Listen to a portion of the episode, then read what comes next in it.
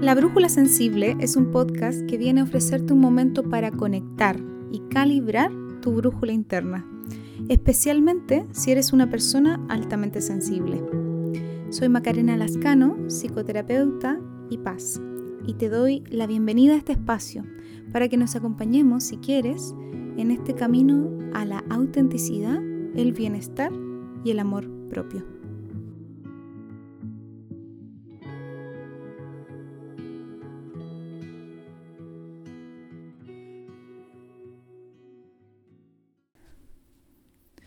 Hola, hola, te doy la bienvenida a este episodio y quiero partir preguntándote, ¿qué ideas tenían tus padres o tus cuidadores sobre las emociones y la sensibilidad?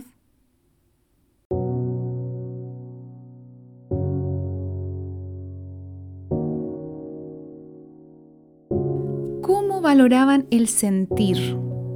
¿Tenías permiso tú para sentir esas emociones poco agradables? ¿Qué hacían ellos cuando inevitablemente las sentías? ¿Y qué hacías tú con ellas?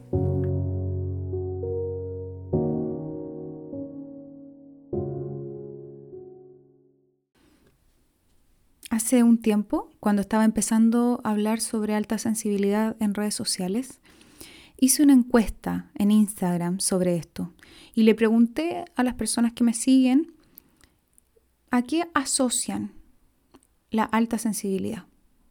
Así, abiertamente, no, no se lo pregunté a personas que sabían del concepto o a personas que no sabían. En general, lo que resultó fue bastante curioso. Por un lado, hubo muchas asociaciones eh, de ser paz con tener alta empatía, alta reflexividad, mayor intensidad emocional, alta sensibilidad sensorial y un sistema nervioso más fino. Tú dirás, pero ¿y eso acaso no es? Sí, eso es alta sensibilidad. Todo, esto efectivamente se relaciona con ese concepto. Pero también, por otra parte, surgieron algunas ideas que me llamaron la atención, porque relacionaban la alta sensibilidad con la incapacidad de gestionar emociones. Fíjate, con tosudez y con rigidez mental. Yo imagino que aquí entraron en juego los prejuicios sociales sobre lo que entendemos como sensible. Si nos vamos a las redes sociales, lo encontramos como insulto, asociado a debilidad, incapacidad, a rareza, a locura.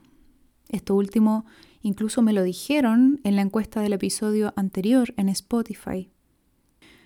Vivimos en una sociedad que invalida y menosprecia la sensibilidad. Una sociedad que promueve la competencia y la productividad por sobre la colaboración, que refuerza la ley del más fuerte y que se burla, sí, de las nuevas generaciones esas que vienen con mayor conciencia de la salud mental y de los vínculos, y las trata de generación de cristal. Te habrá sonado, me imagino, ¿no? Bueno, juicios van a haber siempre.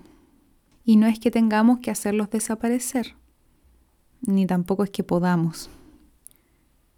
Lo que sí importa y mucho son los prejuicios que tuvieron las personas que nos criaron y sobre todo la capacidad que tuvieron para ponerlo a un lado y conectar con las necesidades de sus hijas, hijos e hijes. ¿Por qué? ¿Por qué es tan importante esto?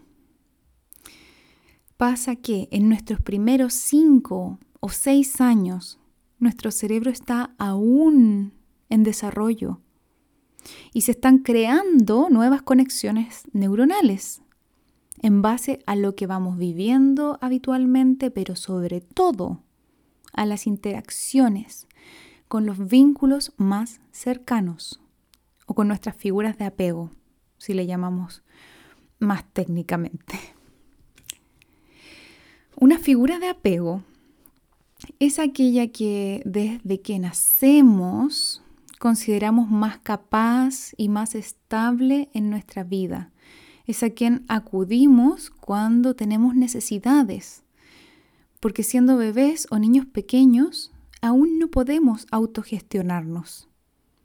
Ojo que te estoy hablando de una figura de apego en la infancia, porque también hay figuras de apego en la adultez, pero ese es otro tema del que hoy día no te voy a hablar. Entonces, ¿qué pasa si esa o esas figuras de apego nos hicieron sentir la mayor parte del tiempo que llorar está mal, que es molesto, o nos mostraron que puede conllevar un castigo o algún tipo de maltrato? ¿Qué pasa si cuando somos pequeñas recibimos una y otra vez el mensaje de que lo que sentimos no es importante? Los adultos, sobre todo los que criaban hace unos 30 o 40 años, no consideraban a las infancias como interlocutoras válidas en general. La crianza autoritaria era la más común, o sea, la autoridad por sobre todo. Aquí se hace lo que yo diga. Come y calla. Ándate a tu pieza. No es para tanto. No llores. Son frases súper comunes con las que nuestros padres y madres intentaban lidiar con nuestro malestar emocional, haciéndolo callar. También están quienes complacen desde una crianza permisiva y tratan de que el niño nunca se frustre, que le dan todo lo que pide para que no llore.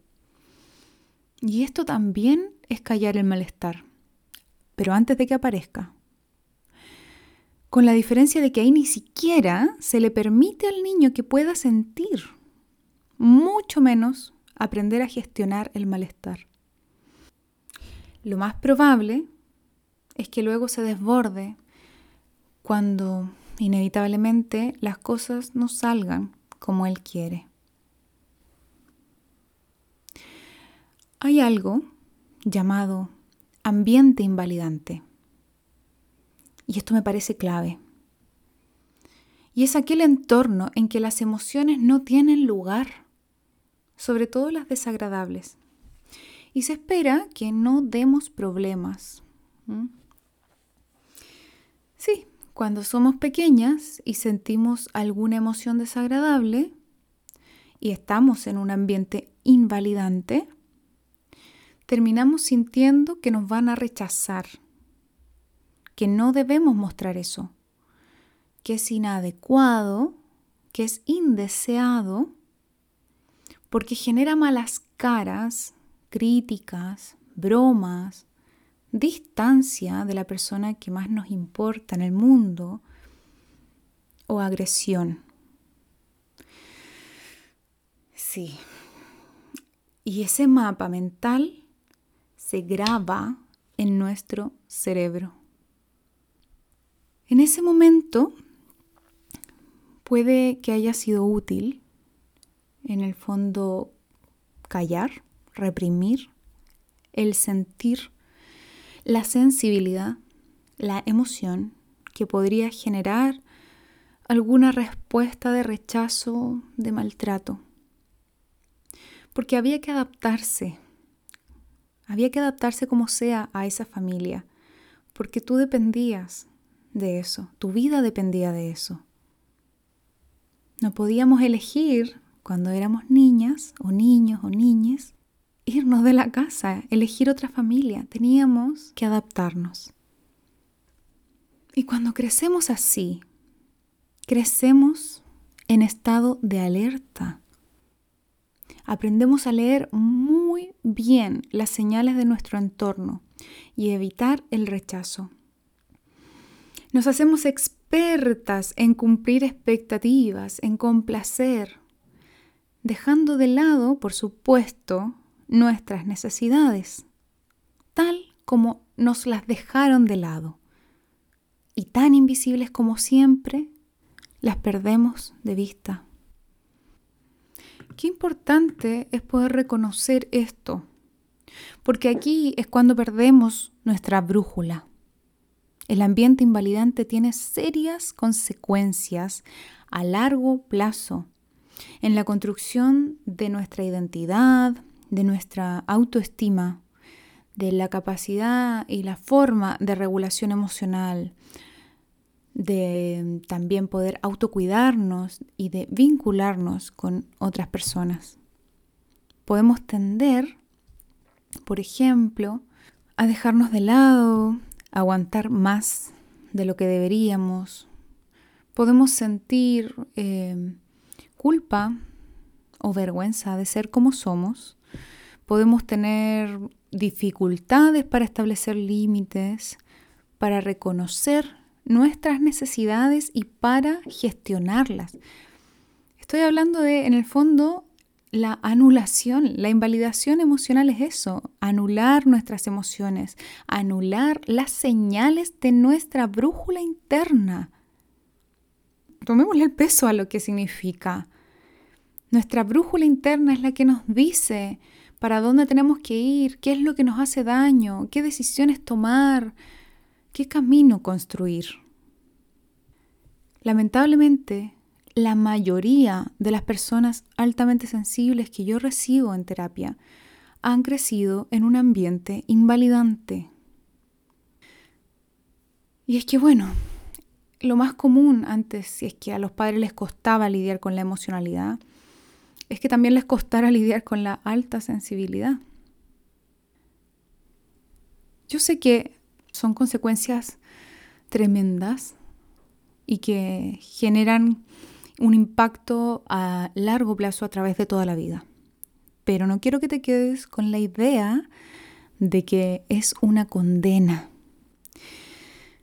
de que si creciste en un ambiente invalidante, estás determinada a que siempre te va a costar más en la vida, a que vas a sentirte siempre avergonzada o te va a costar siempre establecer límites. Y aquí te voy a contar algo más personal porque yo crecí en un ambiente invalidante, en un entorno violento y he vivido las consecuencias de ello y encima haciendo paz. O sea, imagínate, porque no sé si lo sabes, pero a las personas altamente sensibles nos genera un mayor impacto tanto las experiencias positivas como negativas, porque nuestro sistema nervioso lo procesa igual de profundamente. Pero hay algo muy bello en este rasgo, y es que podemos generar una sabiduría inmensa a partir de nuestra propia experiencia, si le damos espacio, si la procesamos con mejores herramientas que las que tuvimos en la infancia. ¿Vale? Muchas veces aquí vamos a necesitar ayuda, porque esto lo trabajamos con mis pacientes en su psicoterapia y yo también lo he trabajado en terapia. No te voy a decir que ha sido fácil, porque en mi caso gran parte de mi vida ha sido sobrevivir y la otra aprender a vivir, relajarme, disfrutar, crecer, desarrollarme, etc. Aún así, y con toda esa dificultad, hoy te hablo desde una calma y una dicha que he construido en mi adultez. Y el mensaje que te quiero comunicar es que cuando se trata de la construcción de nosotras mismas y de nuestra forma de sentir y relacionarnos, si bien la infancia influye de una forma en que casi nada más lo puede hacer, porque nuestros vínculos de apego moldean y literalmente programan nuestro cerebro, aún así, la infancia no nos determina. Hay esperanza, queridas, paz. Y así he acompañado a muchísimas paz. Lo más bello de mi profesión es que me permite ser testigo de cientos de procesos de transformación profunda y de reparación en este sentido. Y esto es algo que agradezco y voy a agradecer siempre. Y quiero regalarte un pedacito más de lo que he aprendido. Porque he aprendido muchísimo con mis pacientes, con la vida, con mis vínculos. Y puedo decirte con seguridad que lo que ayuda a cambiar el esquema, este mapa mental, es primero que todo comenzar a vernos con ojos amables, compasivos, validando nuestro sentir, para poder reconocer y cuestionar esas creencias que te llevan a dejarte de lado. La próxima vez que veas fotos de ti cuando eras niña, pregúntate, ¿esta pequeña estaba sintiéndose segura? ¿Confiaba en que sus emociones y necesidades eran importantes? ¿Se atrevía a comunicar aquello con lo que no estaba de acuerdo? Decía que no. Cuéntame, en la encuesta de Spotify o por Instagram. ¿Qué es lo que te ha hecho más sentido de este episodio? Te mando un beso y te invito a comenzar a mirarte, a mostrarte con tus vínculos más seguros y a continuar conversando sobre estos temas que son tan, pero tan importantes para nuestro desarrollo individual, pero también social.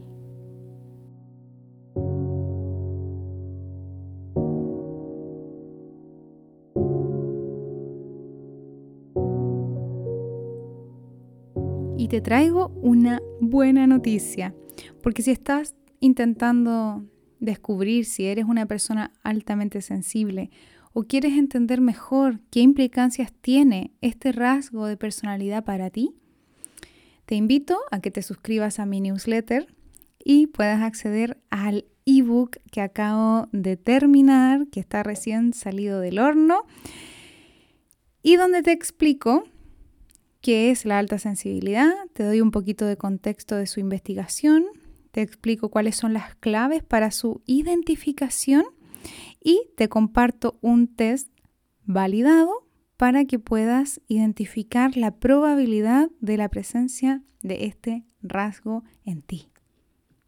Así que si te interesa y quieres poder acceder a este ebook, suscríbete a mi newsletter.